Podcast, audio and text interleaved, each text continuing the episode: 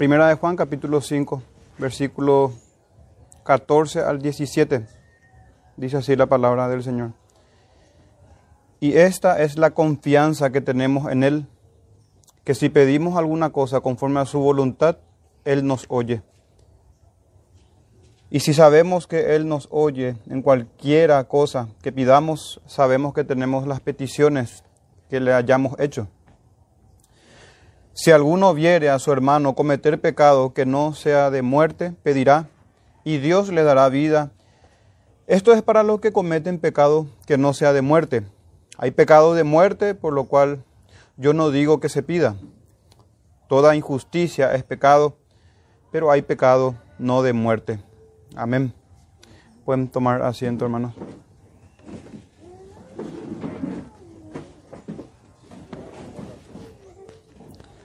Y antes de empezar entonces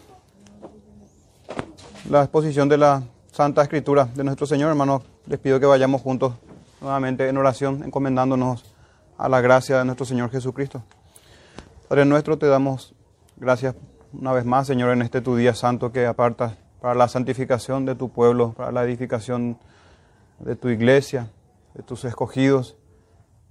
Y te pedimos, por favor, Señor, que, que nos bendigas en Cristo Jesús, haciéndonos escuchar tu voz, entendiendo tu santa escritura, tu palabra. Te pedimos, Padre nuestro, que, que seamos exhortados, amonestados y consolados también según la necesidad de cada uno de nosotros, Señor. Que tu Santo Espíritu obre poderosamente en nuestras vidas, Padre nuestro. Te lo pedimos por favor, Señor conforme a la multitud de tus misericordias, conforme a tu piedad y a tu bondad para con nosotros, para con tu iglesia en Cristo Jesús. Te lo pedimos por medio y en el nombre de, Él. Amén. Bien, hermano, entonces estamos ya acercándonos, finalizando ya casi primera de Juan en estos cuatro versículos que, que acabamos de leer, hermano, y vamos a procurar dar sentido a la escritura, entender en su contexto, dar una explicación de lo más veraz posible, una aplicación conforme al corazón de nuestro Señor en este tiempo. Tenemos entonces esos cuatro versos. Se habrán dado cuenta, hermanos, cuál es el tema predominante en estos versículos y es la oración la oración. El título del sermón es Confianza en la oración. Y vamos a tomar, hermanos, de estos cuatro versos, el verso 14 y 15, en una primera, en primer término, de las oraciones que son conforme a la voluntad y la confianza que tenemos de la respuesta de estas oraciones en el Señor. Entonces el verso 14 y verso 15, oraciones conforme a su voluntad y finalmente el verso 16 y 17, oraciones por el hermano. Y vemos que es en un contexto de pecado. Y vamos a procurar entender entonces qué, a qué se refiere el apóstol cuando habla de pecado de muerte. Entonces tenemos dos puntos. Hermanos, y antes de introducirnos o antes de, avanzar en nuestro primer punto, quiero que notemos, hermanos, la estrecha relación que tiene la oración y la fe. La oración y la justificación. La oración y la verdad. La oración y el camino a la vida eterna. La oración y la santa comunión con Dios y con los hermanos. Y podemos extendernos, hermanos, en esta relación que tiene la oración con todas las doctrinas de la piedad cristiana. Y por tomar solamente uno de estos términos, hermanos, la oración y la fe, y examinar si estamos en la común fe, vayamos a lo que nuestro Señor ya nos enseñó cuando confrontó a los hipócritas fariseos en los días de su humillación estando en este mundo. Conocen, hermanos, cuando les dijo, porque estos se jactaban ser hijos de Abraham, un hombre de fe. Y el Señor les dijo, que si fueran hijos de Abraham, las obras de Abraham haríais, les dice a ellos. Esto que dijo nuestro Señor Jesucristo lo repite luego como un buen discípulo también de nuestro Señor el apóstol Pablo. Cuando en Romanos 4:12, hablando ya sobre la justificación de Abraham y de los creyentes también, menciona, hermanos, el apóstol en ese texto de Juan, Romanos 4:12, que Abraham es padre de la circuncisión y también de los que siguen las pisadas de la fe que tuvo él antes de la circuncisión. Y hermanos, siguiendo la misma temática de nuestro Señor, nuestro Divino Maestro y también de nuestro apóstol, a los gentiles, el apóstol Pablo, volver a, ese, a, este, a este ejemplo de nuestro Padre Abraham. Por supuesto, recordamos que nuestro Señor Jesucristo es nuestro gran ejemplo.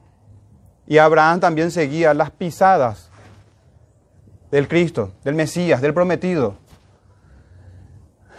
En el espíritu del Señor andaba también este hombre de fe.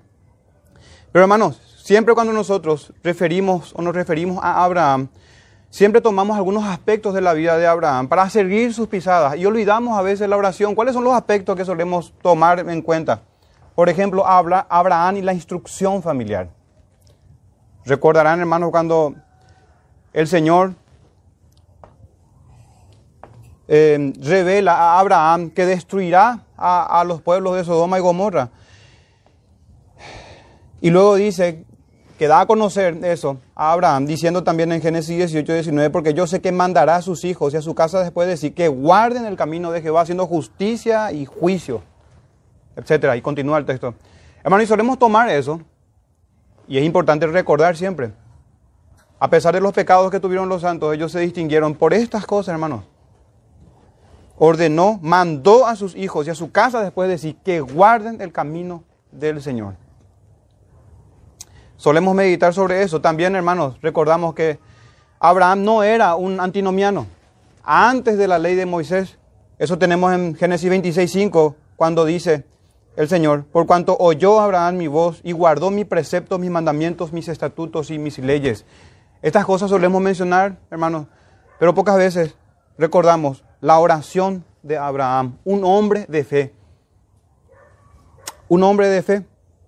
Y en este caso, hermanos, justamente como nuestro texto también habla de orar por el hermano, vemos nosotros la oración de intercesión de Abraham, el padre de la fe, cuando intercedía por su sobrino Lot. Recordarán en Génesis 18, 31. Y quiero subrayar estas palabras, hermanos, que dice Abraham al Señor. He aquí, ahora que he que he emprendido el hablar a mi Señor. Hermanos, y en este camino de fe se ejercita todo creyente. La, oración tiene todo que ver, hermanos, con la fe, con la comunión, con la restauración de nuestra relación con el Señor. Pero hermanos, esto no es algo privativo de Abraham, sino de todo lo que son de la fe y siguen sus pisadas. Así tenemos a nuestro Señor Jesucristo y a sus discípulos, y también a Juan el Bautista y a sus discípulos. Todos, todos y todos, y absolutamente todos los creyentes fueron ejercitados en, este, en esto, hermano, en este ejercicio de fe, en esta oración, en este hablar con el Señor. Elevar el alma penitente al Señor con sus súplicas, sus necesidades. Porque estas son palabras, hermanos, que están en las escrituras para nosotros cuando uno de sus discípulos en Lucas 11, 1 se acerca al Señor y le dice, uno de ellos, Señor, enséñanos a orar. Como también Juan enseñó a sus discípulos. Todo discípulo, hermanos, se interesa por la oración. Y todo discípulo aprende a orar. No existe uno solo que no se haya salvado, que no haya, así como dice Abraham, emprendido en esto, se haya ocupado de la oración, que es volverse al Señor en los términos de Él. Todo discípulo entonces se interesa en la oración y aprende a orar. También en todo verdadero discipulado se recibe instrucción al respecto. Así como Jesucristo instruccionó a los suyos y su discípulo dijo, Señor, enséñanos a orar. Y así también Juan enseñó a los suyos, así como Abraham aprendió a orar. Y seguimos, hermano, las pisadas de Abraham y las pisadas de los discípulos de nuestro Señor. De hecho, que somos discípulos del Señor Jesucristo por medio de su escritura. Entonces, hermanos, el tema de hoy viene en este hilo de pensamiento, de vitalidad y de importancia, como, como todo lo que tenemos en la palabra del Señor. Y por supuesto, no es la primera vez, hermanos, que el apóstol Juan toca este tema. Y en esta misma carta ya había hablado el apóstol y ya habíamos eh, estudiado, hermanos, sobre la oración en uno de los sermones que se titulaba Oraciones agradables al Señor. Recordarán el texto, es primera de Juan 3:22, texto que ya estudiamos, que decía el apóstol, y cualquiera cosa que, que pidiéramos y recibiéramos de Él, leo de vuelta, y cualquiera cosa que pidiéramos la recibiremos de Él, porque guardamos sus mandamientos y hacemos las cosas que son agradables delante de Él. Recordarán, hermanos, ese sermón se titulaba Oraciones agradables al Señor oraciones agradables al Señor. Y la condicionante es ahí. La condicionante es ahí porque guardamos sus mandamientos. Y hacemos las cosas que son agradables delante de Él. Y en el texto de hoy que tenemos, hermano, en estos primeros versos, si pedimos algo o alguna cosa, dice el texto, conforme a su voluntad. Hermanos, la falta de oración, esto que estamos hablando ahora, considerando nosotros la enseñanza de Jesucristo, a este discípulo que se acerca y le dice, Señor, enséñanos a orar. Hermanos, ¿acaso se equivocó Juan? ¿Acaso despreció él o el Señor la instrucción sobre la oración?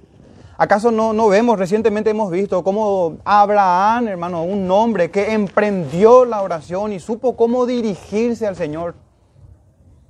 de manera correcta, respetuosa, temeroso este varón, este nuestro padre Abraham.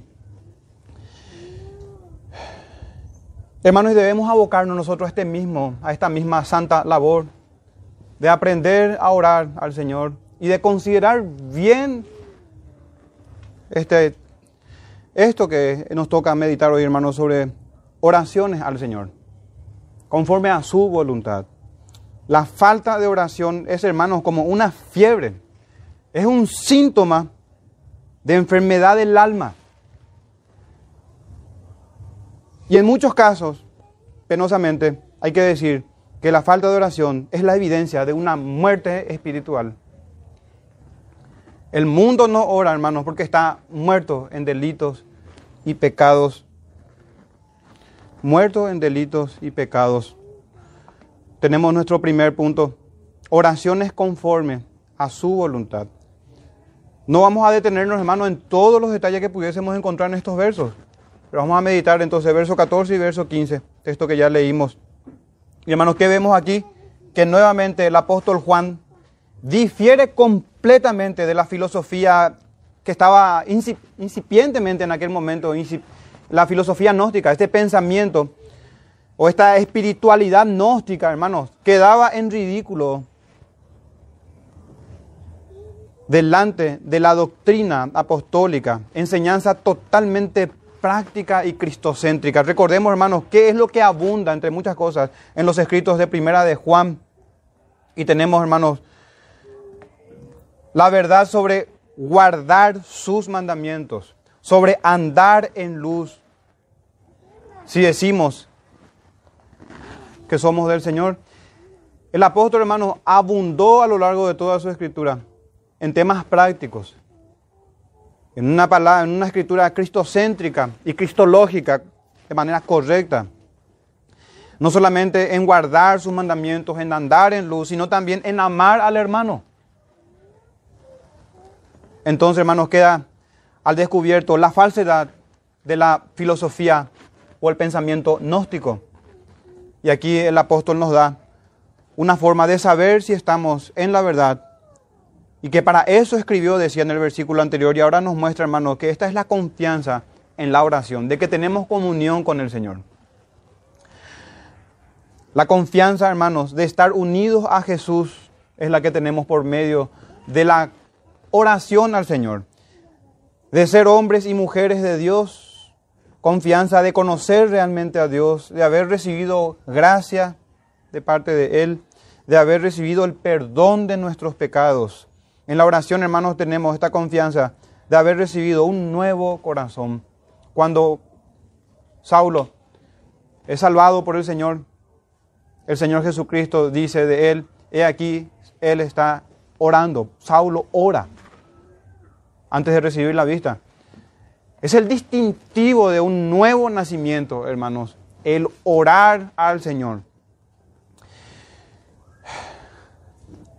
La confianza de que realmente tenemos vida eterna, hermanos, en la oración y que estamos en la verdad.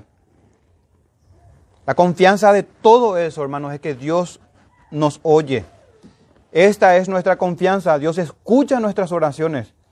Y Dios escucha las oraciones, hermanos, de sus santos sola y exclusivamente cuando son mediadas por el unigénito, por Jesús el Cristo. Fíjense, hermanos, tantas cosas que se relacionan con la oración. Tenemos, por ejemplo, la doctrina de la reconciliación. También Incluso la doctrina también de la santificación.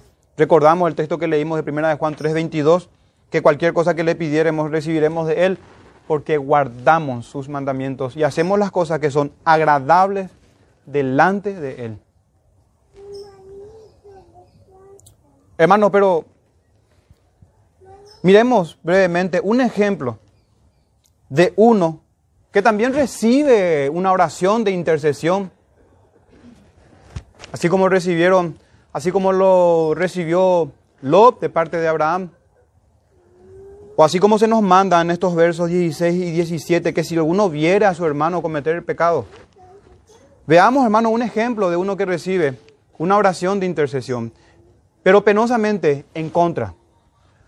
Penosamente en contra. Recibe la intercesión de una oración de intercesión de un creyente pero para que salga culpable.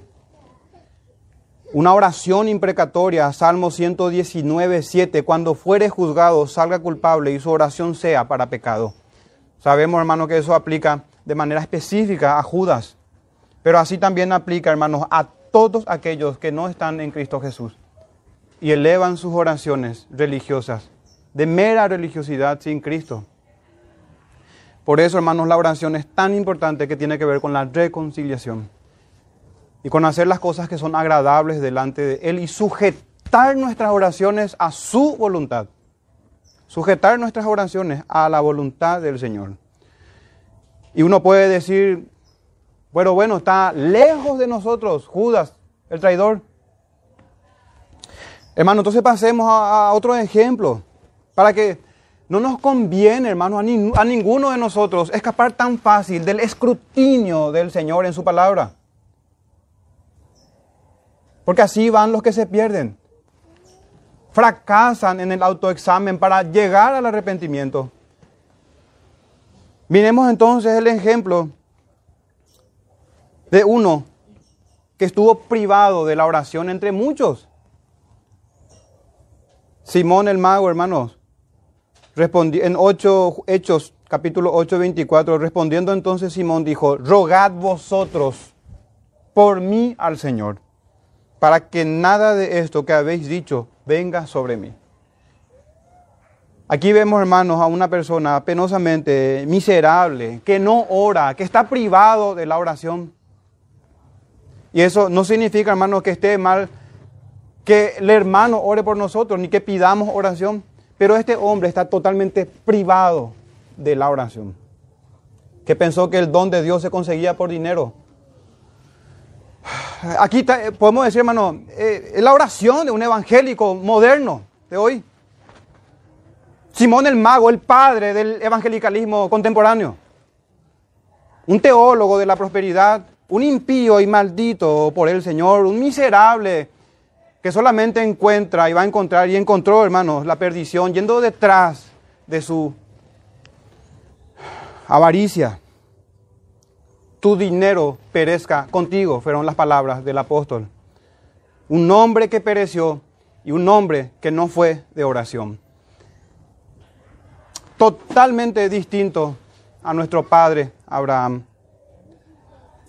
Y aún así, hermanos, podemos nosotros engañarnos a nosotros mismos y decir, bueno, no somos como Judas el traidor, no somos como Simón el codicioso. Examinémonos, hermanos, a la luz de otros textos. Ahora miremos el ejemplo de millares, de millares de malditos del Señor. Y que se entienda bien, hermanos, no son mis palabras, porque fue el Señor Jesucristo que, quien dijo en su evangelio, apartaos de mí, malditos, al fuego eterno. Mateo 25, 41. Muchos entonces le dirán al Señor, Señor, Señor, elevando su oración también ahí en ese momento mismo de su condenación, alegando haber conocido al Señor. Por eso repito y recalco, hermanos, la oración es vital y tiene todo que ver con vida eterna.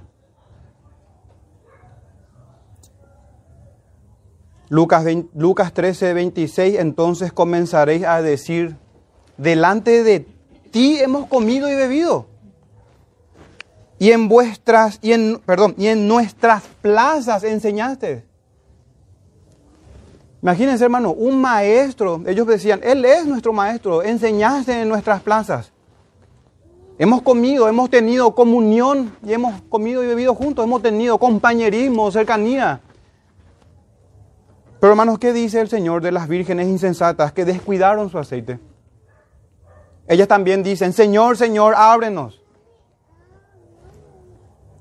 Mas él respondiendo dijo, de cierto os digo que no os conozco. Hermanos, no conocidos por el Señor.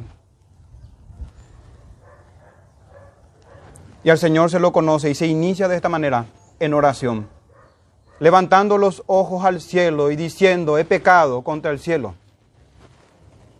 Así como Nabucodonosor cuando su razonamiento, su juicio le fue devuelto, hermano, y se dirigió en oración al Señor. Entonces aquí tenemos, hermanos, que esta es nuestra confianza que tenemos en Él, que Él escucha nuestras oraciones.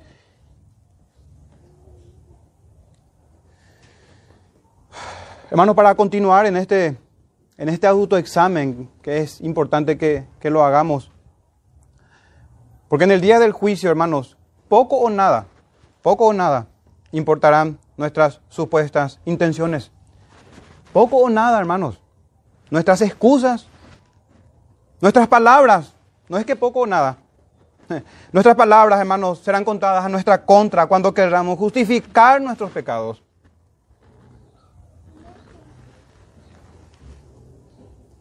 Si nuestra vida se caracterizó por decir algo y no hacerlo, hermanos,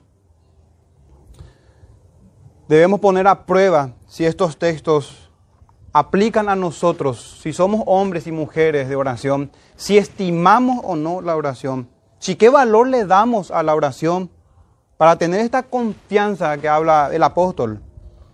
Que no nos parezcamos, hermanos, a los gnósticos de aquel tiempo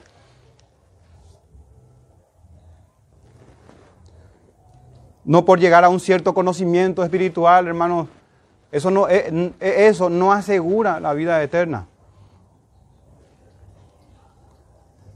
Y aquí hay una pregunta, ¿si qué valor damos a la oración? Y podemos dividirlo en tres, tres aspectos o tres esferas. La oración privada, la oración familiar y la oración congregacional. Hermano, en cuanto a nuestra oración privada, particular, personal, nuestro trato y nuestra relación con el Señor, si somos personas, hombres y mujeres, que consultamos al Señor para tomar decisiones, recuerden cuáles fueron, entre varios, los motivos del fracaso de Israel una y otra vez. Y el texto dice, y su Santa Escritura, y no consultaron a Jehová. Tomaron decisiones sin consultar al Señor. ¿Qué tan seguido, hermanos, dirigimos al Señor nuestras acciones de gracia, nuestros agradecimientos al Señor? Por un día más, por los alimentos, por el trabajo, no como repitiendo una oración o como pensando que por la multitud de las palabrerías seremos oídos, sino que es un corazón que aprendió a dar gracias y entiende que todo lo recibe del Señor.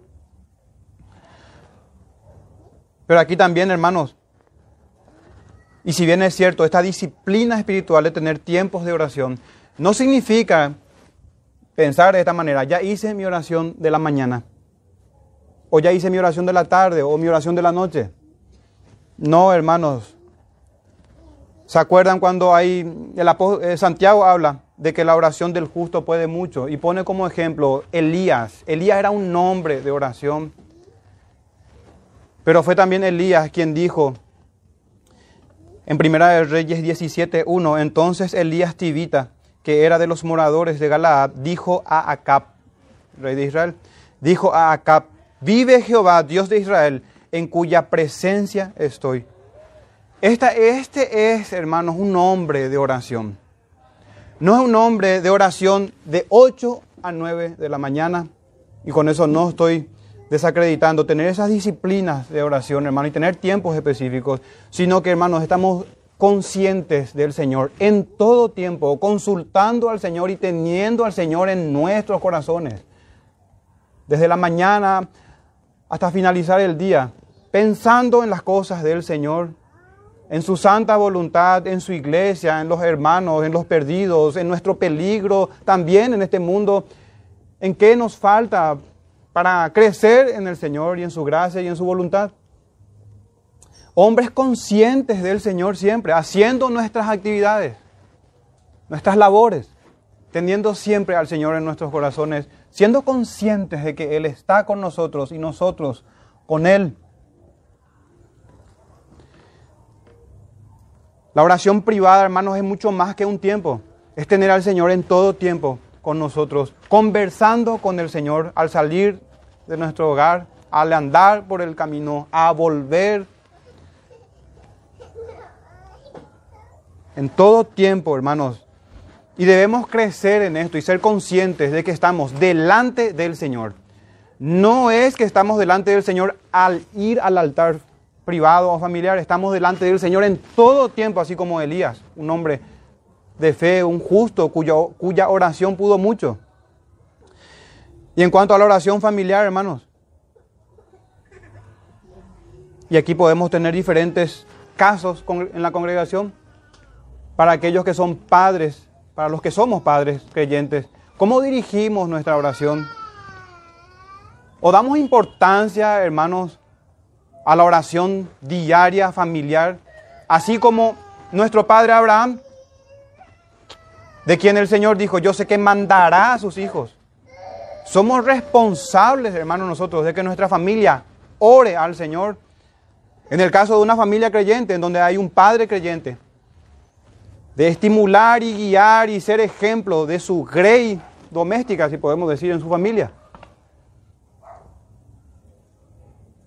En el caso de que haya una madre, hermanos, y padres, varones inconversos, la madre debe tomar el lugar como una verdadera hija de Abraham, como una verdadera discípulo, un discípulo, como ser un, bueno, como discípulo de Cristo, un verdadero discípulo del Señor.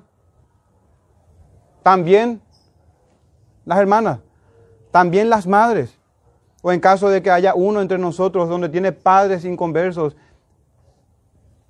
hermano, y debe ser conocido por ser hombre de oración, creyente, cristiano de oración, hombres y mujeres de oración, así como lo hacía también, también Daniel y era conocido él por todos de que era un hombre de oración en su contexto familiar, en su contexto privado. Y también, hermanos, nuestra oración como congregación. Y es importante que nosotros examinemos estos tres puntos, hermanos, para que nos examinemos si estamos en las pisadas de nuestro Padre Abraham y si podemos decir con el apóstol que esta es nuestra confianza y que Él escucha nuestras oraciones. Se supone, hermanos, que oramos. La oración congregacional, hermanos, una práctica muchas veces abandonadas por las iglesias de hoy en día. Pero la pregunta, hermano, en, esta, en este autoexamen que cada uno debe hacerse es, ¿cuánto estimas las reuniones de oración? ¿O cuándo fue la última vez que asististe a una reunión de oración? Sabemos que también hay hermanos con impedimentos válidos seguramente, cada uno sabrá eso. Pero aún así, hermanos, si, si, estamos imposibilitados de venir a la oración, ¿será que nuestro corazón se duele por no estar en la oración congregacional? ¿O será que encuentra un engaño, hermanos, al verse imposibilitado y encontrar cierto gozo o alivio por estar justificado? Pero hermano, ¿cómo estimamos realmente las oraciones? Ya sea familiar, privada, congregacional. Y si tenemos regularidad en la asistencia, ¿será que nos reunimos para lo mejor, hermano? Es decir, con gozo en el corazón, con una actitud correcta delante del Señor para orar congregacionalmente. ¿Y por qué es que traigo estos temas, hermanos? Porque fue nuestro Señor Jesucristo el que dijo, y escrito está, mi casa, casa de oración será llamada. Hermanos, es cierto, la salvación es personal, pero el Señor salva a un pueblo. Y esta salvación de personas particulares se congregan. Despreciar la iglesia es despreciar la salvación. Y pretender que uno se salva por estar en un grupo también es un gran engaño. El Señor dijo, mi casa casa de oración será llamada. Y debemos formar parte de esa casa de oración. O si no, difícilmente estemos entre los benditos del Señor. Nadie de nosotros quiere escuchar estas palabras que leímos en la introducción. Pero hermanos, es necesario formar parte de la casa de oración, que espiritualmente las conforman personas, piedras vivas, que conforman el gran templo del Señor en el poder del Espíritu, unidos a Cristo Jesús, siendo un templo santo, una casa de oración. Personas que han sido restauradas a la comunión y que elevan sus oraciones, en privado, en particular, familiarmente y como iglesia. Hermano, como nuestro Señor dice, mi casa será casa de oración. Jamás dijo centro de eventos, casa de entretenimientos, organización de conferencias casa de conciertos, de campamentos, etc. La, iglesia se distingue en la escritura, no en el mundo, por ser una casa de oración. Una casa de oración. Una congregación, así como una persona o una familia. Una congregación que desprecia la reunión de oración ha convertido la casa de oración en guarida de demonios. Y es la acusación del Señor Hermano, pero nuestro texto también habla de las peticiones que tienen que ser conforme a su voluntad. Porque ¿qué pasa si hacemos todo esto, hermano? Y no en nuestras fuerzas, podemos decir nosotros, sino en el poder de su Santo Espíritu. Pero nos reunimos, hermanos, orando conforme a su voluntad, que es lo que nos toca hoy. Santiago 4:3. Pedís y no recibís, porque pedís mal para gastar en vuestros deleites. Santiago 4.3. Y hermano, hay que hacer notar aquí, penosamente, que ha llegado a nosotros la teología de la prosperidad reformada. Podemos ponerle ese título, hermano, la teología de la prosperidad neocalvinista también. Nuestro Señor dijo, busca primeramente el reino de Dios y su justicia. Pero nosotros, me refiero de manera genérica a la iglesia evangélica y también de entendimiento reformado, hemos buscado las añadiduras muchas veces. Nuestras oraciones como congregación, nuestras oraciones privadas y familiares, deben buscar primeramente el reino de Dios y su justicia. Y después orar por si nos duele la muela, por si tenemos un dolor en el dedo meñique, hermano. Eso es secundario, terciario. No podemos reunirnos, hermanos. Y hoy oro porque me estuvo doliendo un poco el pie. Hermano, pero qué eh, vergonzoso es orar así. Y con eso no digo, hermanos, que no oremos. Claro que hay que orar por, las, por los padecimientos, por las enfermedades, por la salud de nosotros, que es lo que, de los miembros. Hermanos, pero no podemos orar, y no está bien orar, por minucias. No somos capaces de soportar nada por el Señor entonces. Debemos orar por el reino de Dios y por su justicia. Hermano, no está mal orar que el Señor prospere nuestra labor, nuestro trabajo. Solamente que hay que tener mucho cuidado. Mucho cuidado. Primero el reino de Dios y luego el resto. No podemos, hermanos, ser engañados por esta perversa teología de Simón el Mago y de las iglesias evangélicas de la prosperidad de hoy. Y nuestro corazón puede engañarse fácilmente y ser extraviado de la sincera fidelidad al Señor si es que vamos a la oración, hermanos, queriendo quitar ventaja del Señor. Que cumpla nuestros deseos, que acomode y que haga nuestra vida cristiana más fácil al punto de quitar la cruz. Y son oraciones que no son conformes a su voluntad. Ya está la escritura y dice claramente que si uno quiere ser su discípulo debe negarse a sí mismo. ¿Y por qué llevamos a la oración, hermanos, nuestras propias peticiones para nuestros deleites otra vez? ¿O acaso el Señor no sabe lo que tenemos de necesidad? Hermanos, el Señor sabe. No nos va a faltar sustento, abrigo y con eso estemos contentos. Ocupémonos, en el corazón tiene que ser esto, del reino de Dios y de su justicia. Y las oraciones que sean enfocadas en la gloria del Señor.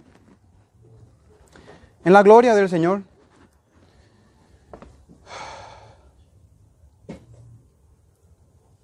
Presten, hermano, atención a este texto cuando el apóstol Pablo en Romanos 16, 18 dice, porque tales personas no sirven a nuestro Señor Jesucristo, sino a sus propios vientres.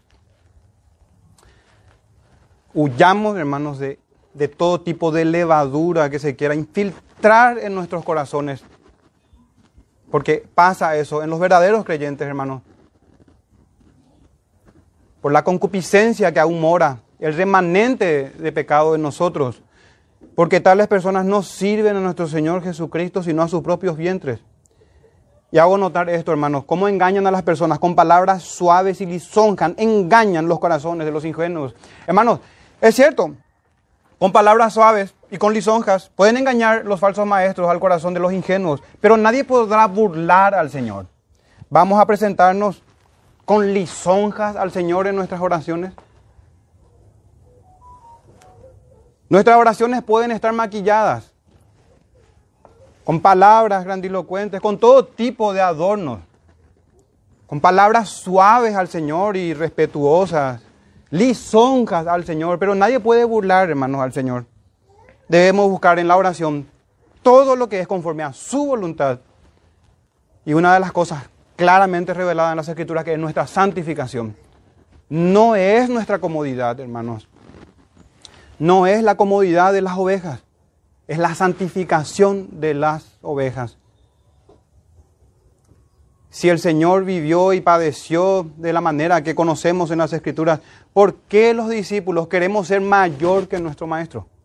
Si nuestro Señor llamaron Belcebú, ¿por qué nosotros, hermanos, queremos que se nos diga doctores de la ley, eminencia teológica, teólogo eminente, mejor dicho?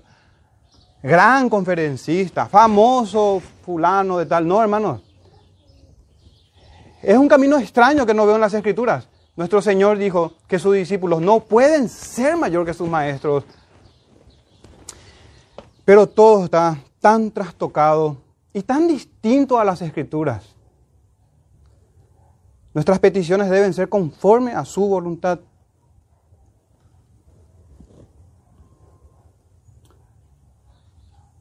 Otro detalle no menor en este primer punto, hermanos, de estas oraciones, conforme a la voluntad del Señor, es la manera y el cuidado que debemos tener al dirigirnos al Señor. Tomo prestada las palabras, hermanos,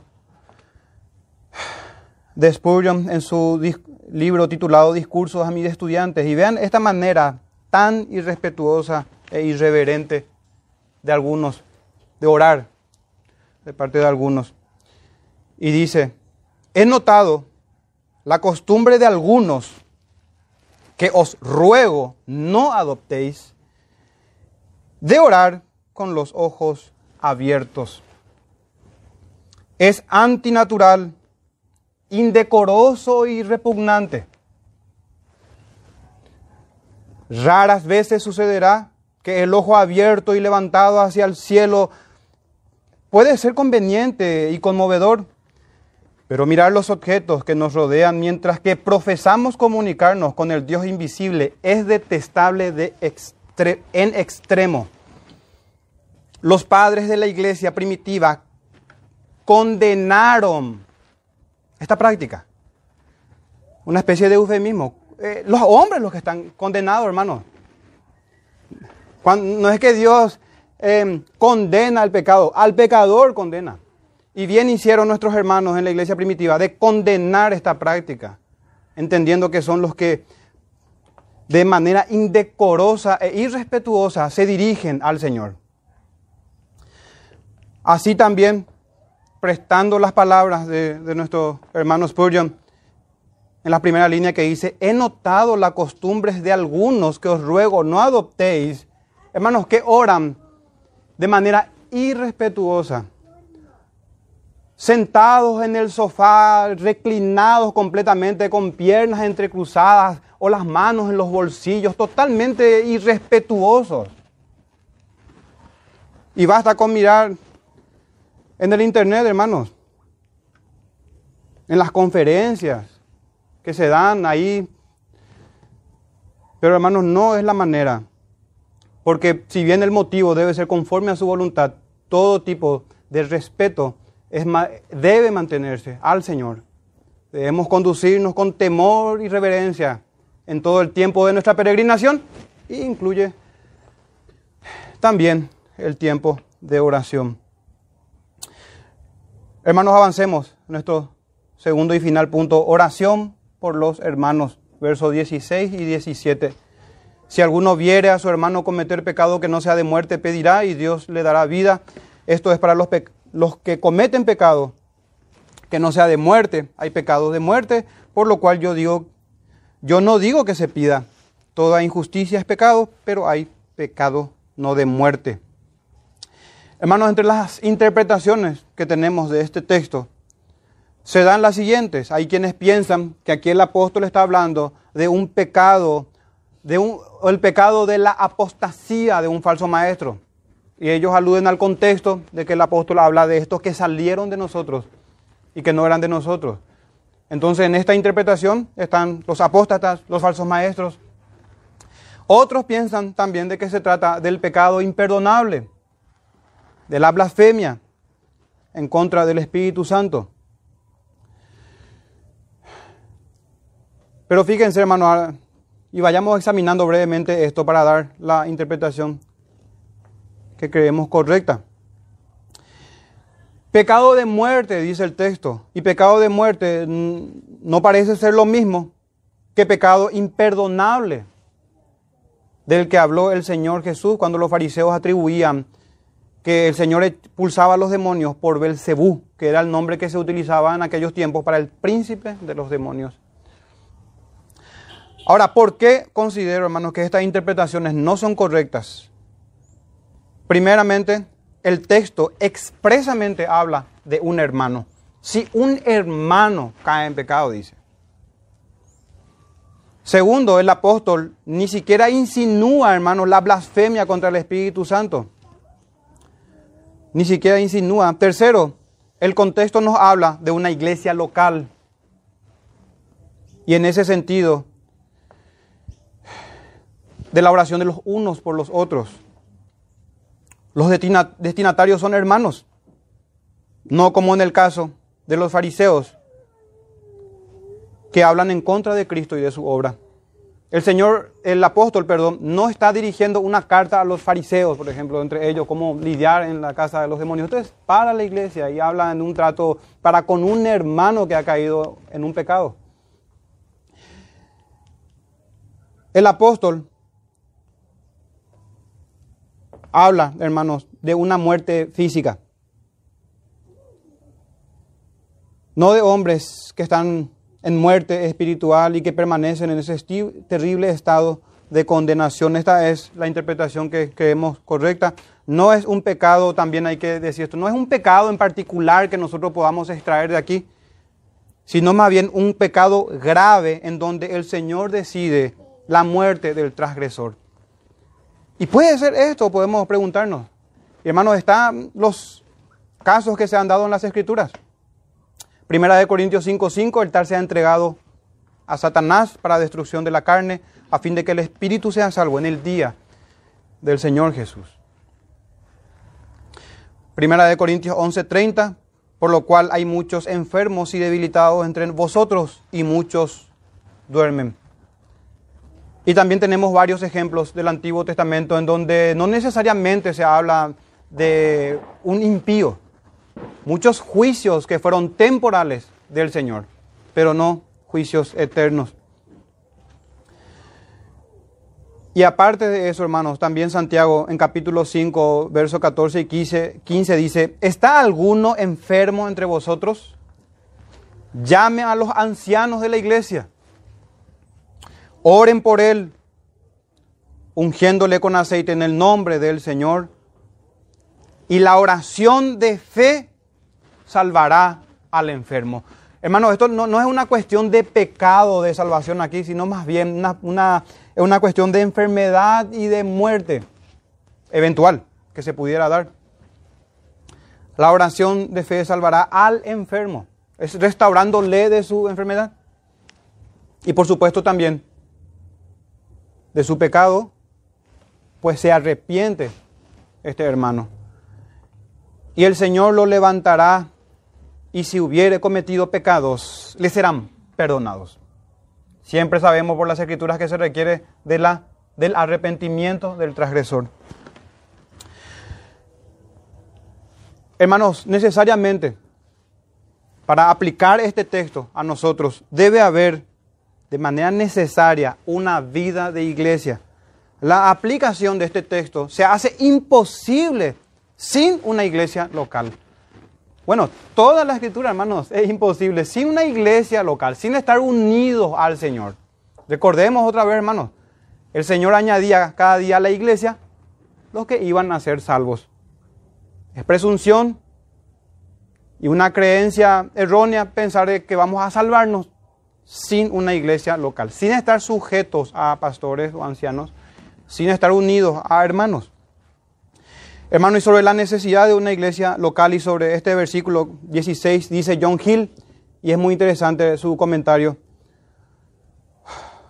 sobre esta palabra del texto que dice, si alguno ve pecar a un hermano, o si alguno viera a su hermano cometer pecado, es nuestra traducción. Los que, dice, dice John Hill, los que tienen tanto interés en el trono de la gracia y tanta audacia y libertad allí, deben hacer uso de ella por los demás, así como para sí mismos, y particularmente para los creyentes caídos, para un hermano, entre comillas pone en alusión al texto. No en un sentido natural, sino en un sentido espiritual, uno que es juzgado como nacido de nuevo y pertenece a la familia y, al hogar de Dios y es miembro de la iglesia evangélica, y así está bajo la vigilancia, inspección y cuidado de los santos, y se observa que peca, ya que los mejores de los hombres no están sin él, se refiere al pecado, ni a la comisión de él, en pensamiento, en palabra o en acción. Entonces, hermanos, se hace necesario este tema, la disciplina eclesiástica, en un contexto de iglesia local, ver al hermano caer en un pecado. Y la iglesia tiene la obligación, y todos nosotros, de orar unos por otros, hermanos. Lejos de ese salmo que habíamos leído en la introducción, no para que sea condenado y su oración le sea por pecado, al contrario, para ser restaurados a la comunión para arrepentimiento y fe. Hermanos, y como siempre suelo me gusta enfatizar, la común fe. Miren como Nehemías 6, Nehemías 1.6, también una oración, hermanos, de penitencia, de arrepentimiento y por en intercesión por el pueblo. Dice Nehemías capítulo 1, verso 6, esté ahora atento tu oído y abierto tus ojos para oír la oración de tu siervo. Que hago ahora delante de ti día y noche por los hijos de Israel, tus siervos, y confieso los pecados de los hijos de Israel que hemos cometido contra ti. Sí, yo y la casa de mi padre hemos pecado. Qué hermosa oración. Confesión de pecado congregacional. Un hermano intercediendo por los suyos. Hermanos, y fíjense qué distinto es de lo que dijo Caín. ¿Dónde está Abel tu hermano? Fue la, la palabra del Señor. De, de, de, aquel que no cambia, hermanos. De nuestro inmutable Dios que nos preguntará también a nosotros. Y es nuestra responsabilidad saber, ¿dónde está nuestro hermano? No sé, dice, el asesino, el homicida. ¿Soy yo acaso guarda de mi hermano? Y sabemos que todo aquel que aborrece a su hermano es un homicida.